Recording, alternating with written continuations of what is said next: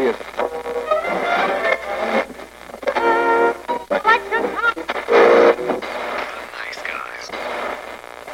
Всем привет, с вами подкаст «Славные парни». Да, не думал, что мы до этого фильма хоть когда-нибудь дойдем, но у меня появилось свободное время, и я наконец-таки посмотрел «Драйв» с Райаном Гослингом. Фильму без малого почти 10 лет, и мне он даже таки понравился. Поэтому я заставил Славу его тоже посмотреть. Он просто горит от нетерпения или просто горит. Он всегда горит. Просто аномальная жара сраная, вот я и горю. Это никак не связанные вещи, но все равно. Ну, собственно, уломал я Славу по причине того, что фильм вдохновил создателя Hotline Miami, а это его любимая игра. Поэтому он согласился. Ну что сразу любимая? Любимая игра у меня Легенда о Драгунах. А Hotline Miami просто очень классная игра, которая в свое время я начал проходить на PS3, закончил на PS Vita, а вторую часть начал на PS Vita, поиграл на PS4 и понял, что лучше на PS Vita.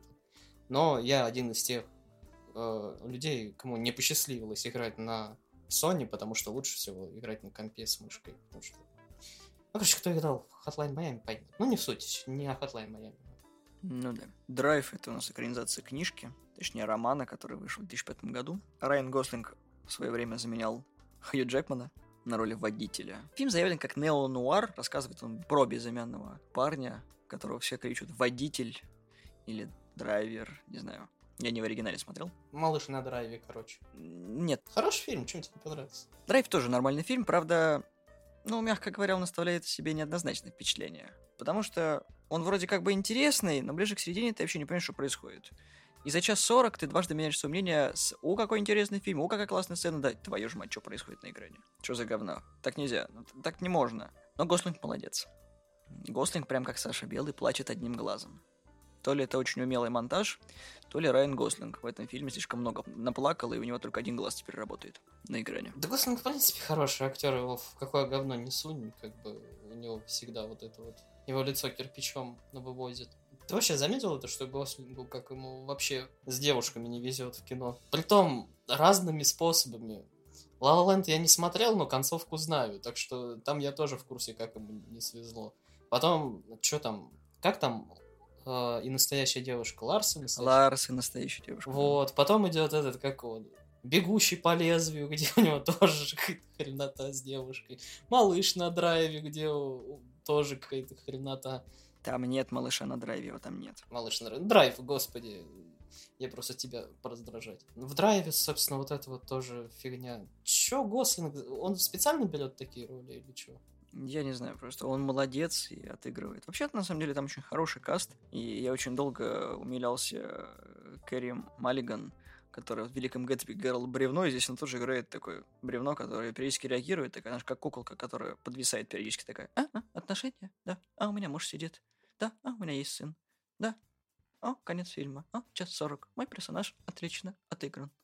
А, не было сценария. Ничего, мы импровизировали. Единственное, что меня смутил Перлман и Крэнстон, которые что в этом фильме вообще забыли, конечно. Да, нормально.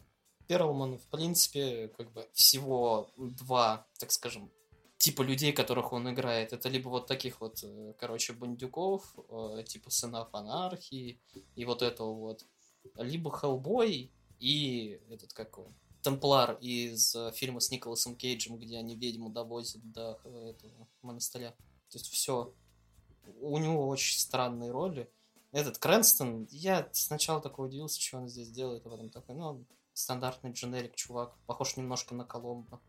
Ну да ладно. Вообще, в целом, сюжет в фильме достаточно обычный. Гослинг играет крутого водилу, который такой, у вас есть пять минут, и я вас вывезу из любого дерьма. Но если вы опоздаете хоть на одну секунду, я вас не знаю, вы говно, и даже не смейте ко мне соваться. Я сделаю, что я вас не знаю, еще и нахер пошлю. И, в принципе, отыгрывает достаточно крутого чувака, особенно в сценах, где он не использует огнестрел. Он, в принципе, у него герой не использует огнестрел, но вот сцена с молотком и со всем остальным, я такой, ё-моё. Ты же в курсе, что сцену, когда он э, голову ботинком размозжил, сократили? А, что такое? Американская ассоциация сказала, что слишком жестко. Для фильма категории R, да, когда он в лифте ботинком разбивает чуваку голову, делая из черепушки кашу.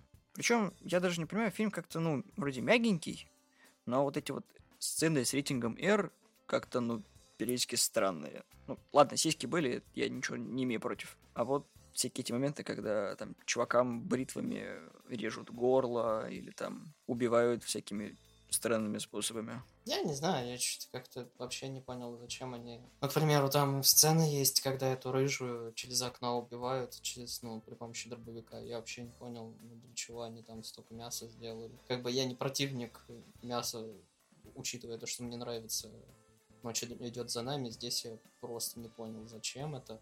Особенно тупой для меня момент был, вот реально тупой. Это в кафешке, когда вот этот чел берет типа вилку, протыкает чуваку глаз, Потом берет нож и начинает его тыкать. Я такой, ну, типа, все, конечно, молодец, но можно было и без вилки обойтись. Я вообще не понял, зачем это.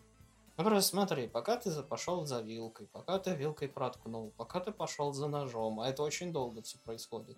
Чел, ну, мог бы, если бы это не было кино, раз 12 куда-нибудь это, убежать, либо там, если у него есть какое-то оружие, как-то ответить. У него одна рука, по-моему, была сломана. У него одна сломана, перебита, вторая тоже в гипсе. Он, короче, количественная на обе части. Ну, смотаться, в окно выпрыгнуть. Короче, успел бы что-нибудь сделать. А то, короче, чувак пошел за вилкой. Ладно, этот не увидел. Вилкой проткнул э, ему глаз. Он такой сидит. А, и главное, он вообще не двигается. Он просто сидит, да как сидел на стуле, так и сидит.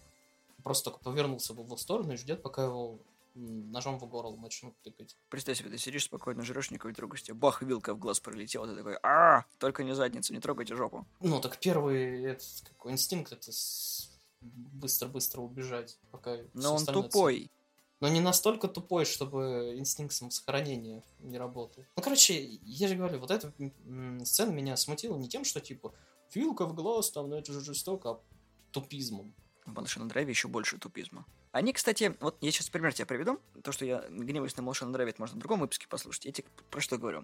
Малыш на драйве и драйв похожи тем, что у них одинаковое начало, середина и конец такой превращается в, короче, в мессивый триллер по сути. Потому что все друг друга что-то пыряют, пытаются убить, какая-то неразбериха происходит, все там прощаются, в смысле о том, что, ну, возможно, мы не увидимся, там я могу отъехать и так далее.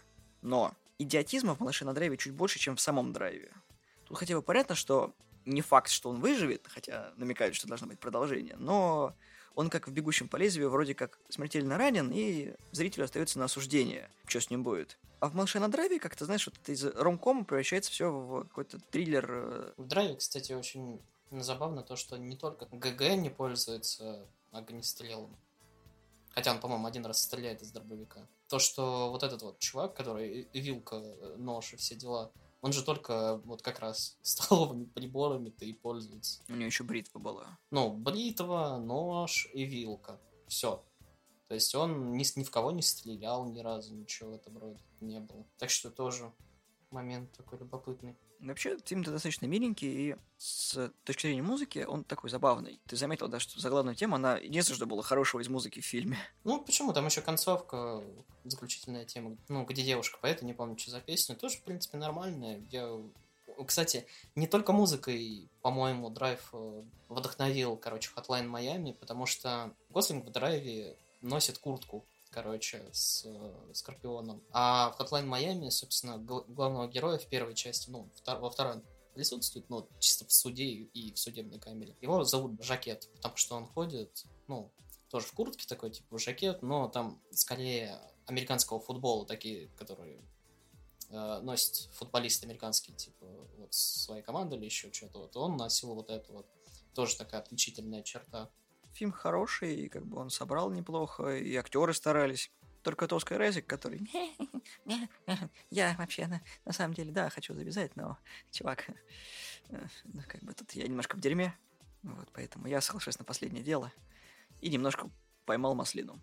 Насмерть. Знаешь, я о нем очень много слышал и очень много знал, но я его не смотрел. Ты вот из тех фильмов, которые типа классика, и по лекалам которых, либо ну, по фрагментам, делают фильмы, и ты, если первыми их смотришь, то тебе уже кажется вот этот фильм не таким интересным. Это как всякие там «Крестный отец», к примеру, если посмотреть, или, по-моему, то ли «Погоня», то ли еще что-то, где с Альпачино и Робертом Де Ниро. Схватка. Схватка, вот, вот. Его я люто ненавижу, потому что, как бы, мне все такие, вот, это отличный фильм, там, классика. Я его смотрел, я такой, господи Иисусе, какой же он скучный, господи. И тот же «Бегущий первый», то есть тоже классика, я тоже почему я понимаю, почему он, типа, людям нравится, но какой же он, сука, скучный просто. Ужас. И вот Драйв, он попадает в эту категорию, но только частично, потому что как бы не так много времени прошло и не так много фильмов, которые по этой формуле идут. Может быть, Hotline Miami, опять же, у меня немножечко сбило вот это вот все впечатление, но если бы я его посмотрел в то время, когда он вышел, то я бы, наверное, был очень впечатлен. Сейчас, ну, ну как бы это неплохой фильм для меня, но я не прям фанат, скажем так. Типа, я бы его не пересматривал.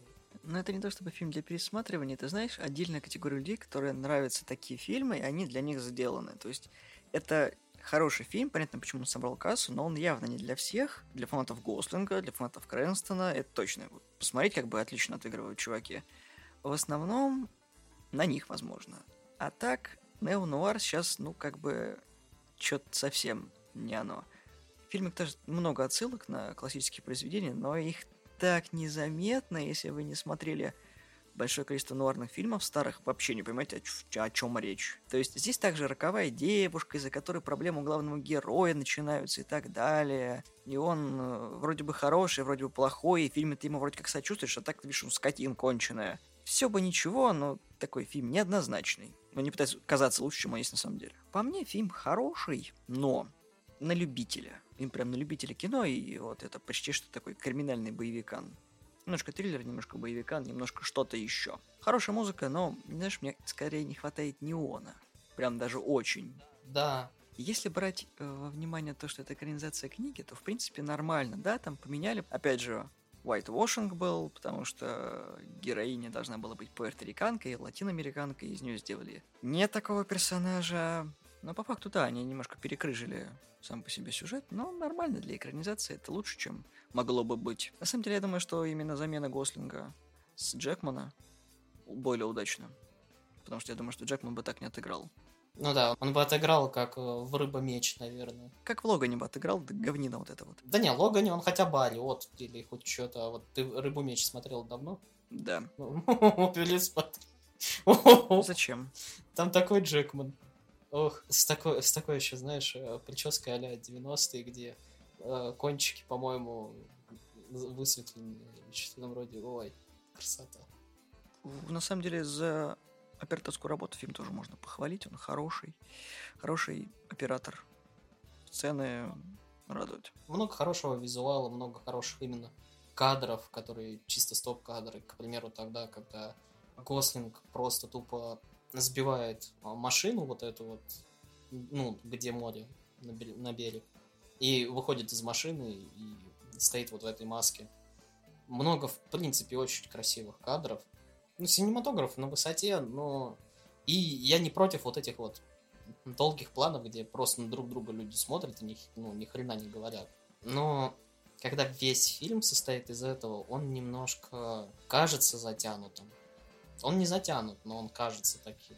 Ну, ты просто понимаешь, не чувствуешь гармонию с э, экшеном и диалогами. Вот понимаешь, как бы в чем прелесть фильмов Тарантино? Там очень много разговаривает, но это сделано настолько хорошо, что ты не замечаешь длительности разговора, хотя на самом деле там очень длинные диалоги. В принципе, если ты посмотришь какой там текст в сценарии, там описание, ну, крайне мало, а диалоги большие. И очень сложно гармонично вписать в сценарий и в сам фильм, чтобы диалог был максимально отражающим, раскрывающим героя, но не казался тебе, что прям, ну когда ты заткнешься, я экшен хочу. И тут, в принципе, в фильме там много экшен. Тут и погони, и какие-то минимальные перестрелки, какие-то выяснения отношений, и даже какая-то любовная линия есть. Как бы впихнуть невпихуемое невозможно.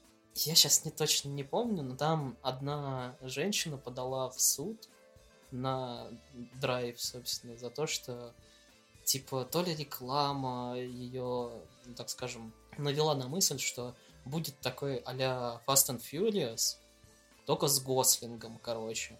А оказалось, что там, ну, вот твой Нео Нуар. И она такая, я хочу, хотел такой там, вот такой-то, меня это... Мне наврали, она подала в суд. Это такая смешная история была, что просто... Мы говорим про Америку, там ничего не смешно. Это все. Все в заправду, ты не понимаешь. Женщина хотела крутого Гослинга, а получила молчаливого Гослинга. Понимаешь? Грустненько. Обманутые ожидания. Плак-плак. одним глазиком, чтобы прям драматично было. Кстати, самое удивительное, что именно за режиссерскую работу, за операторскую работу и за звук они получили премию. По-моему, на Канском кинофестивале или на каком-то еще. А за остальное, увы, ях. Зато я им благодарен за Hotline Miami и возрождение, ну, точнее, возросший интерес к синтвейву, ретро-вейву и прочему. Я даже не могу вспомнить, чем можно сравнить, кроме как «Малыш на драйве», вот этот фильм. Ну, что не слишком похоже, и не только по названию. В принципе, мало неонуар может существовать в 21 веке. Я думаю, что народ от такого устал. Никто не хочет что-то подобного Касабланке или чему-то еще. А в современных реалиях снять что-то хорошее, что останется на века и будет растащено цитаты, ну, прям совсем unreal. Тут, кроме музыки, то, собственно, и пара планов, от фильма-то ничего не остается, если его разобрать на эти части.